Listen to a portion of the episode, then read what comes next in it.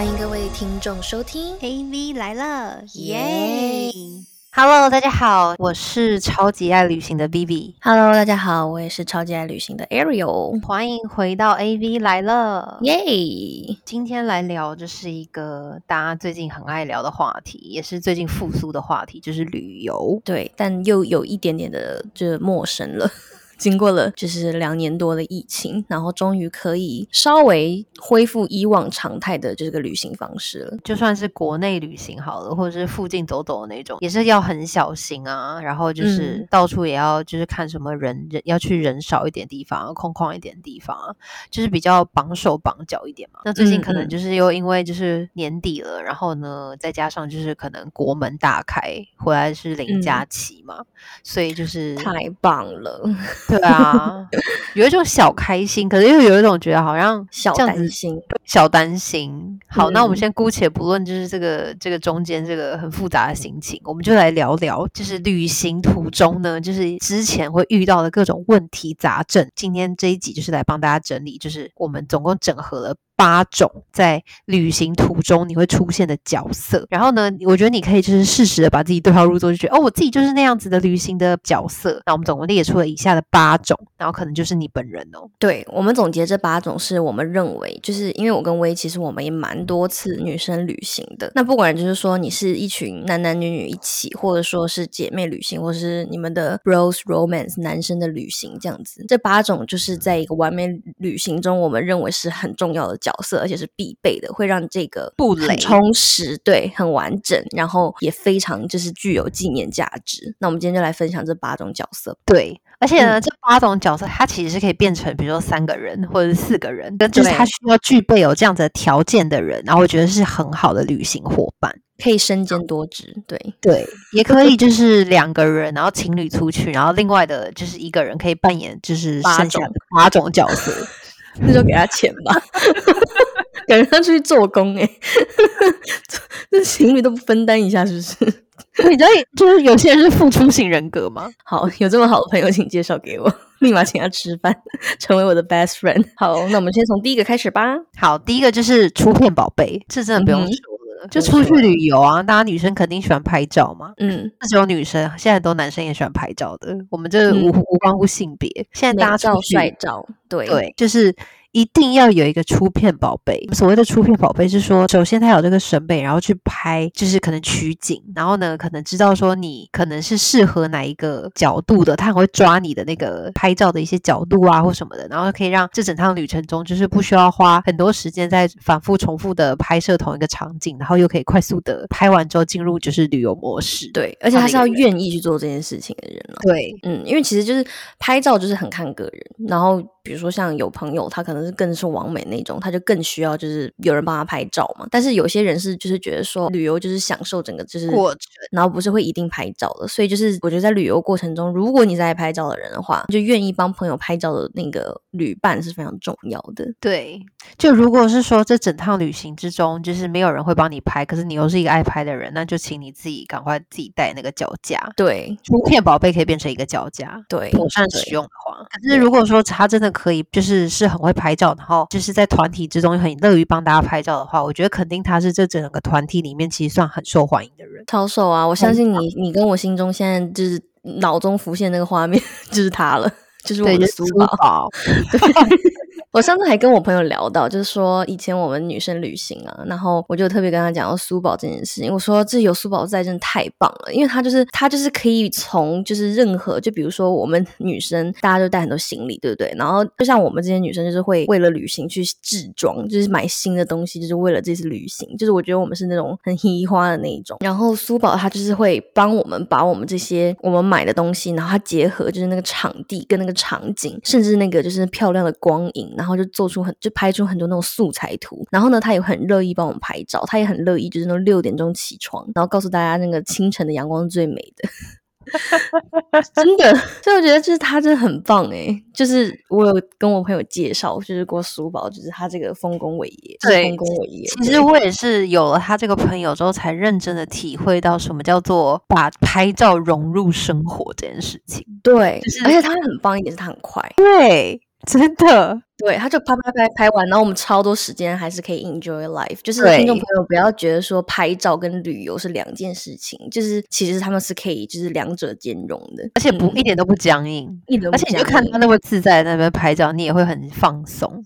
我还记得我之前就是有一个胸贴要拍，然后那天胸贴因为胸贴你要展现的话，就是是那种小可爱嘛，就是你要你要穿小可爱裸裸着，呃，就是你知道。就是本人也是没有脚好，倒是整个可以这样裸出来的，你知道吗？我以为是要露什么车头灯这样子。那要胸贴干嘛？那应该是情色所需吧。那之所以要拍这种胸贴，你肯定是穿比较紧身的衣服嘛。然后我那一天就是刚好只有桃红色的这样，然后他居然还可以在一个那种找到一棵桃花树，然后就是也是桃色的，然后跟我就一起。拿一张这样子，而且是我们没有找太久，大概就一分钟吧。哇哦！我就觉得他真的是拍照融入生活了。我觉得真的，对对。你还记得有一次我们去那个 Palm Spring 旅游的那一次吗？我们好多女生一起。对，大家不要觉得好像一群女生旅游，然后都在拍照。我跟你讲，那一天我们那个合照拍照合照的拍照只拍了大概十分钟，拍了两张，然后之后就没有再有合照的部分了。对对对对对，就是我们赶紧把就是必须要完成的那个必修课赶紧先过。那我们就开始 enjoy life 这样子。对，好，那我觉得拍照这个呢，如果大家就是有兴趣，只想知道怎么样拍更多好看的照片的话，欢迎去听我们有苏宝来的那一集。不过我觉得我们下可以介绍下一个角色是，就是跟我们刚才提到有关，我觉得就是那个设备道具组。设备道具组，我也是其中之一。因为就是在拍照的同时，其实还是蛮需要另外一批的人，就是去弄那些拍照道具啊，或者说会有人想带什么航拍机啊，你知道吗？就是会需要这种对。对对，或者什么泳圈呐，或者是一些有的没的。我真的是带过吸管，好浮夸。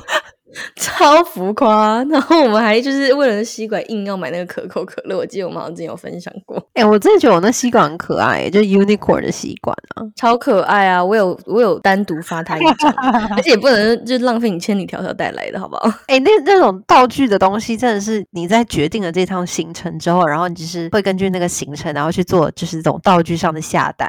有一些比如说什么杂志啊、泳圈啊、墨镜之类，就看你要去哪里，然后就是会有这种的。搭配，我觉得你是很好的道具组了，你是会那个设备齐全的来，但是你是那种漂亮的那种道具。然后我我记得我们有别的朋友，他是设备很多，什么 GoPro、什么航拍机，对对对对对，那种设备组也是非常重要的，就是带一些实物上的。对对对对对对。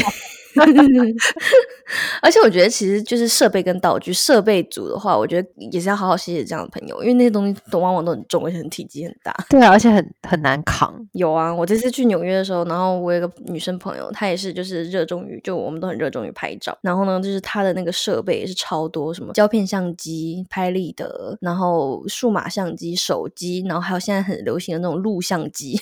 我懂，我懂，就是复古的那种，对不对？出对啊，出门要带五个以上。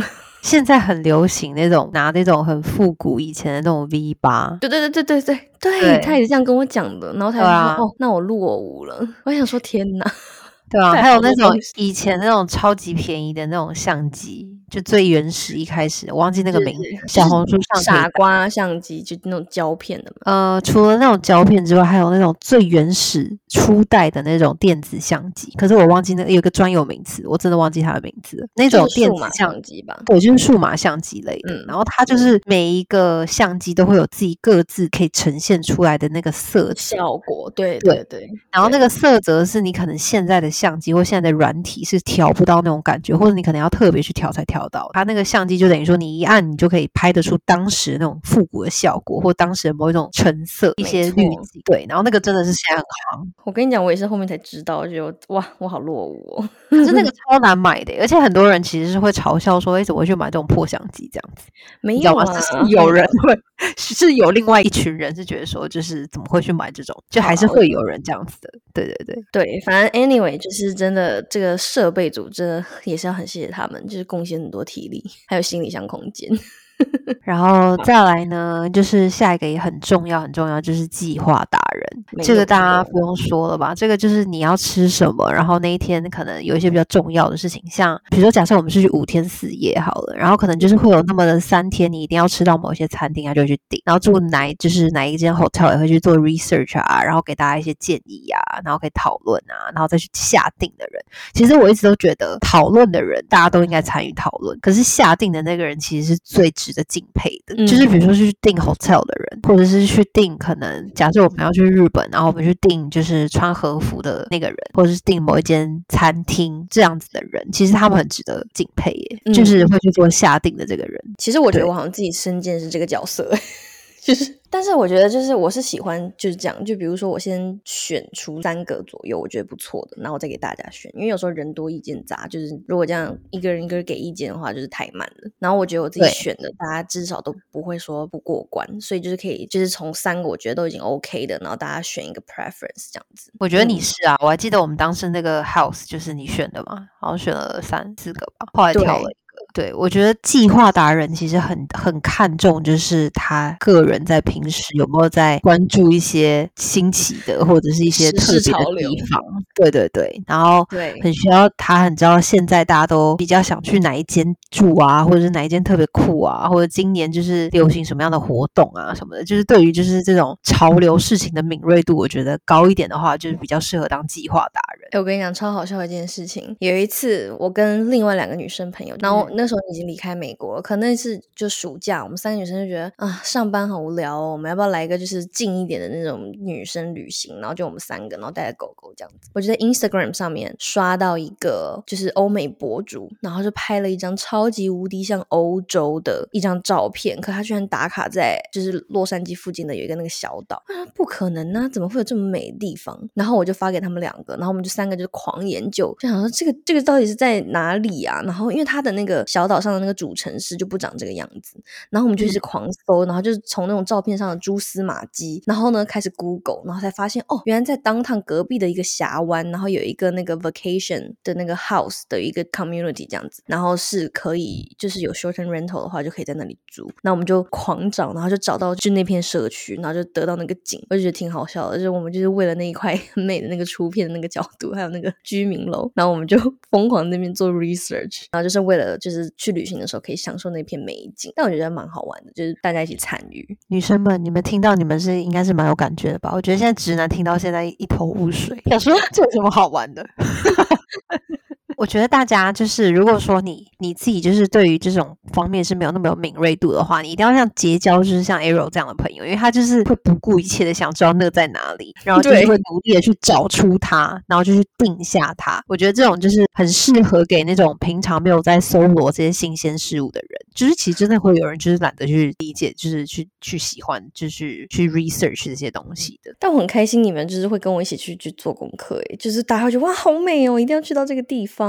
然后我们就一直狂狂搜，对，至少你不孤单。对我觉得不孤单的感觉蛮好的，就是大家就是一起去努力的 查出这个东西，find out 是什么地方。对，还有还有选餐厅，选餐厅真的是女生的一个很很常会有很多意见的时候。对，选餐厅就是你单个，就比如说，假设我们是因为 Christmas 一起出去玩好了，然后就是全部人就是一定会有一个晚上，那就是要 for Christmas dinner 嘛。然后呢，那那个 dinner 就很重要喽，所以那个要那个。Dinner 要吃什么呢？也是会有一堆人有意见的那种，所以就是要一直就是出现餐厅的选项，然后又要根据就是当天的计划跟当天的安排，以及我们要定下来的 dress code，以及各种有的没的天气啊什么什么的，然后最后 narrow down to 就是一家餐厅，然后那家餐厅还要符合就是所有的人都愿意去吃，然后又要这个又要这个那个又要干嘛什么的，有的没的。然后我觉得其实餐厅比 hotel 还累，餐厅蛮累的，因为其实每个人口味是不一样的，这个是能理解，以及就是每。个人愿意出的钱也不一定一样。对对对对对。尽管假设是一群很好的朋友，平常的消费习惯不一样或者什么的，其实有的时候也是会在旅途中会吵架。所以其实那个餐厅的选择上其实蛮难的。我觉得就是餐厅的选择，就像你刚刚讲的，就是我觉得就是要必须平均每一个人的意见，才会达到一个比较好的平衡。就不像就是说我们选地点或什么的，就大家就是比较挑关于喜好偏好这种感觉，就是比较容易妥协。因为刚刚像就是餐厅嘛，就也是涉及到就是说每个人想在旅游上花的预算。算不一样。对这个就是要权衡所有人的意见。对，而且我也是是属于那种最后综合下来的，就是不是有一些人的最爱，可是最后大家却达到了一个平衡的的那一家餐厅。哎，我完全忘记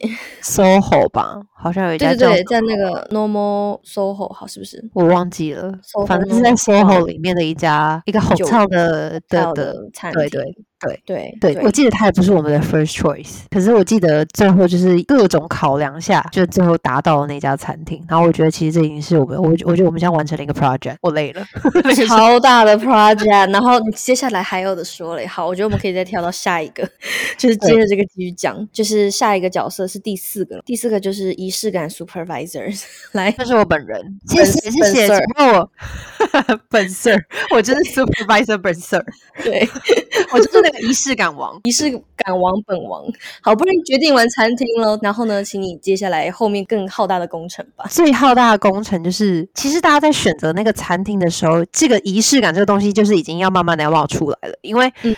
就是有一个很重要的点，就是要有 dress code。dress code 这个东西呢，就是如果今天你是不想要参加任何 dress code 的，我也不会去要求我的朋友一定要 dress code。可是如果今天是已经进入了一个大家都需要、大家都想要有一个 dress code，然后一起有一种 gathering 的感觉，有这种 party 的感觉的话，那我要开始要求 dress code 的时候，就会变得可怕。哎呀，我觉得听众朋友就是听了，如果是一直听 AV 来了的话，我觉得相信听众朋友对我们两个应该略略有理解，所以他应该知道有多可怕。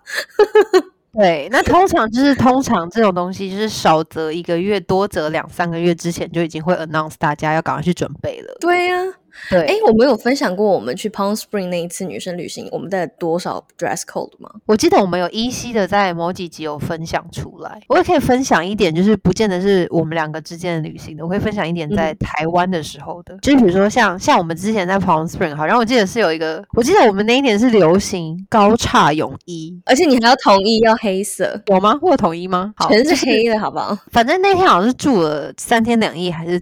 几天，然后就是有规定了几套一定要必带的 dress code，然后重点是 所有的女生都有去准备，有，而且不是只有那一套，我跟你说，对，还有睡衣啦，我记得还有睡衣，对呀。只有这些吗？应该还有吧，我有点忘记了。可是因为后来大家都太努力，而且我还是在那一年学会了怎么样画那个 eye shadow，你知道吗？因为我记得我之前的那个妆感其实没有那么浓，可是不知道从那一次旅行开始还怎么样，就是发现哇，大家都就是这么会打阴影哦，然后这么会打那个眼影哦，然后那个眼影盘超多的，我忘记是被谁影响。反正自从那一次之后，我就会开始打鼻影啊，然后打那个 highlighter 什么之类的。有，我跟你讲，每经过一次 girls trip。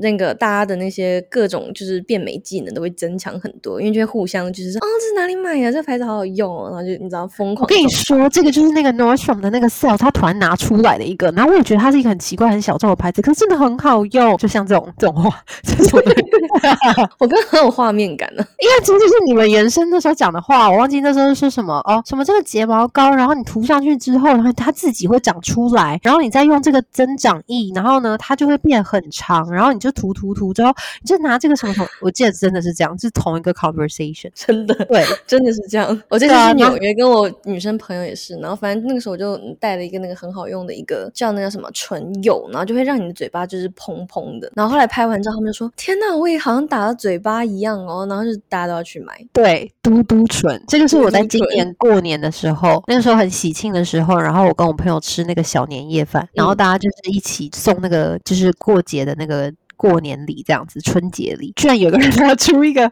就是那种可以把自己的嘴巴就是会麻麻的一个唇膏，然后那个涂完了之后，它它真的会稍微有点刺激你的嘴唇，然后你嘴唇就会嘟嘟的，然后你在那个。短时间的那一个小时之内，你的唇就是会嘟嘟的这样子，然后大家就在哪里买，在那哪里买，好疯哦！我的天哪，对，所以就是一群女生的旅行里面，就是会透过仪式感衍生 dress code，然后再透过 dress code 去增长很多就是变漂亮的的的神奇这样。子，然后我觉得仪式感这个东西，其实也不是一个，就是一定是展现于就是我们穿搭上的，就它其实也是可以变成是一种餐桌礼仪。有的时候，比如说我们所有的人可能是一起住一个房子啊，或者是住一个什么，就是租一个 house 啊，然后大家不是晚上会去一起煮菜嘛？然后其实那个仪式感就是，比如说大家的摆盘，然后可能红酒杯啊，然后可能会有一个自己的 name tag 啊，然后自己就是要怎么样去摆那个空间呐，然后还有那个桌布啊什么的，然后怎么。做啊什么的。我觉得这种东西就是一群女生出去会觉得很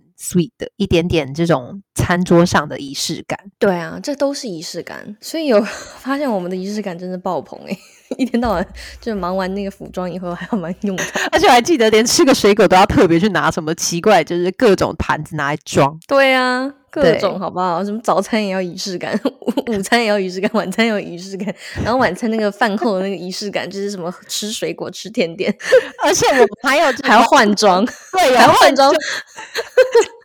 我超级记得，就是大家煮菜的时候超丑，然后后来就是结束之后，然后脱下那个围裙啊，什么什么之类，然后我去补妆。对，对啊，我想到我就觉得很好笑哎，真的是只有一群姐妹一起出去玩，然后才会有的白痴事情。因为哪怕是多增加一个直男，他都觉得非常的讨厌，他都觉得哦，so annoying 这样子。我跟你，我老公直接就说，他说我没有办法跟你们一群女生出去。对啊，就是跟男生一起出去，可能就是会有跟男生出去的玩法吧。但我女生凑在一起的出去的玩法，其实一直到我现在，我都觉得我是很喜欢的。而且就是有男生在，反而会不自在哦，因为他们应该就是会被我们那种疯狂的行径就大翻白眼。然后就是我已经想象就是到，就是男生他们可能会手双手叉腰坐在沙发上，想到底好了没？到底什么时候可以吃？还还有就是，除非他是 gay，gay 就是完全可以自然融入。哦，对，这另当别论。我刚才说的是直男嘛，就是你说没有正常直男是可以就是忍受就这样的，就还配合我们换装什么的，三天两夜我们全部人都拿的不是那种 carry on，是那种 超大行李箱。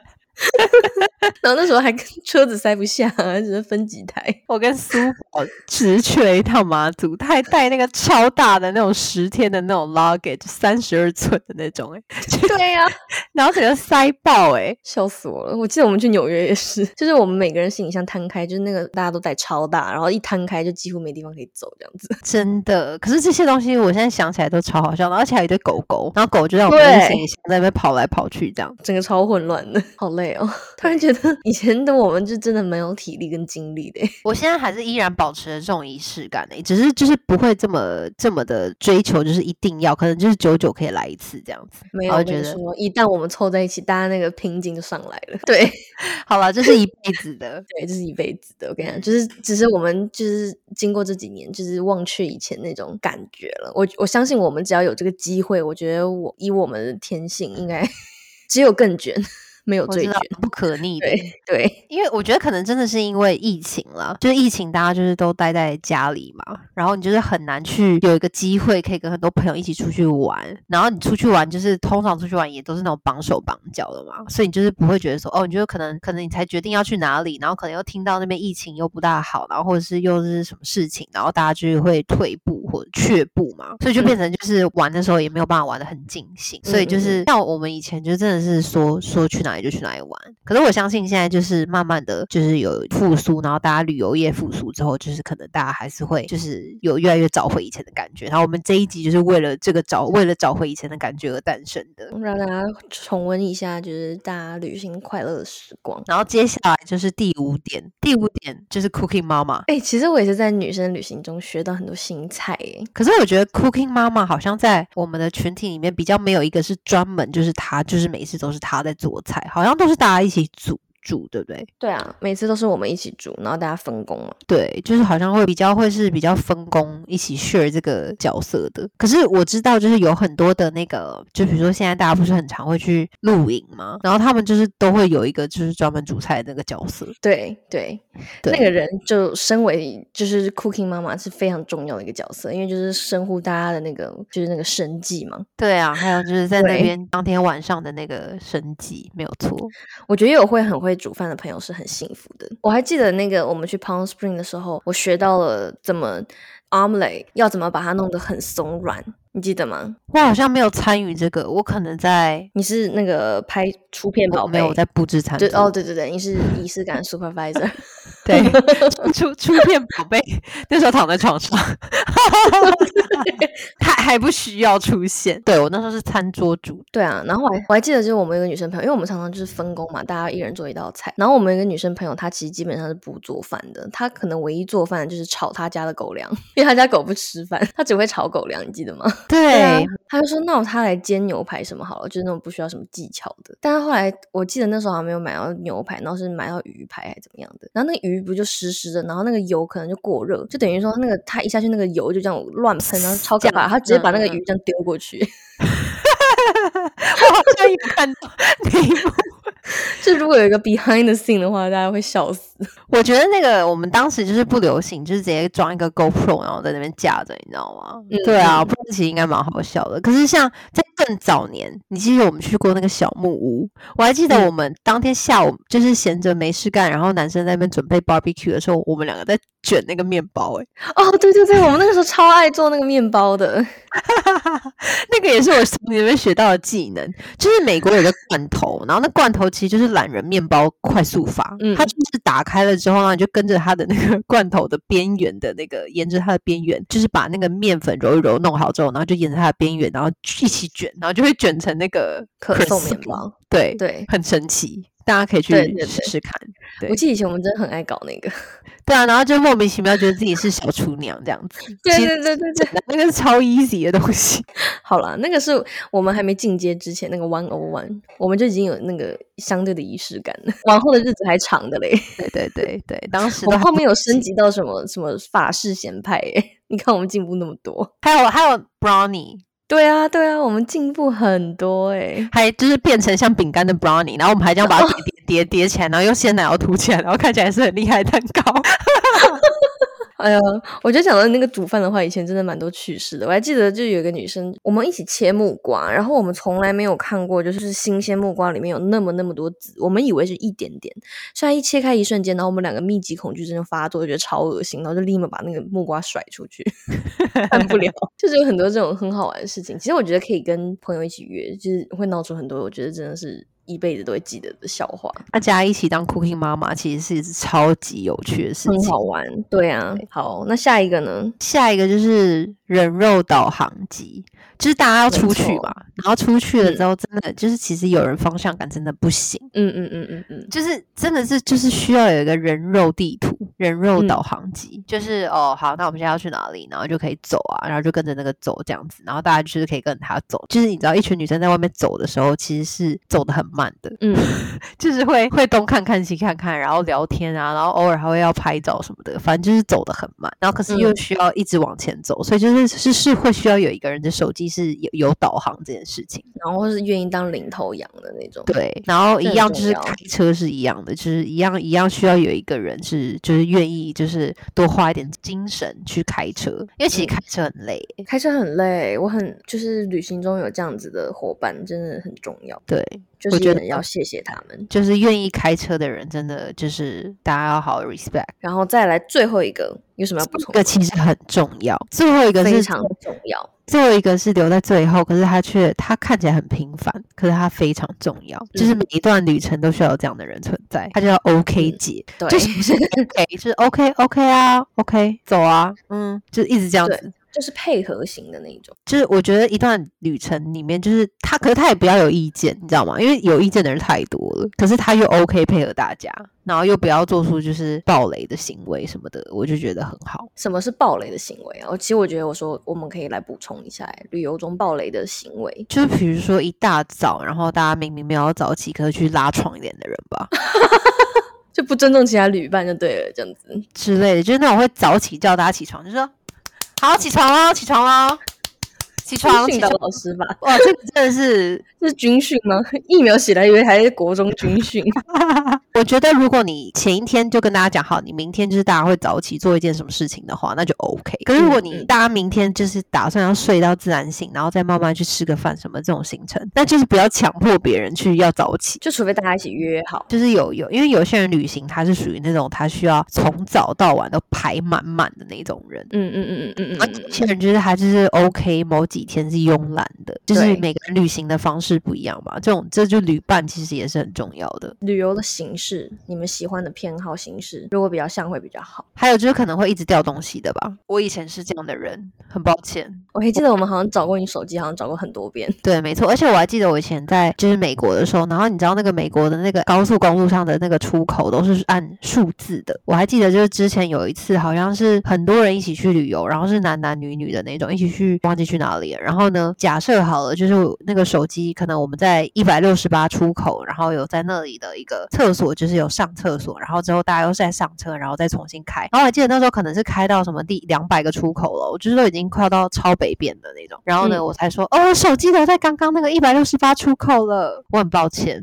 我跟你讲，还有一次是你怎样手机没电，然后我们约好吃一个餐厅，车好像又快没油，然后反正 anyway 你就导航。那一次其实跟那个掉手机是没有什么关系的，可是那一次其实也是一个另外一个，我觉得我在旅行中就是那个好像不是旅行，算旅行了，但你也算是一个城市啊。对对对，反正那一次就是我为了要送我一个朋友到就是很南边的一个城市，然后就是送他回家，就是因为我那个时候是刚好是去旅行中，然后刚好是我我要开着我朋友的车，然后呢他的车就突然的那个 navigation 就不 work，然后手机又快没电，然后他手机上还没有充电线的那种，所以我基本上是按照我自己的那个方式就是开回来的，就是依照我自己的那个逻 逻辑开车开回来的，开到我们要接近目的地的时候，我却没有任何 navigation 可以开到那家餐厅，你是失联的，你整个人失联那阵子。对啊，好可怕！对啊，我跟你讲，各位，其实经过那些事情，我都有成长了。可是我真的对我当时的自己身边的朋友感到抱歉。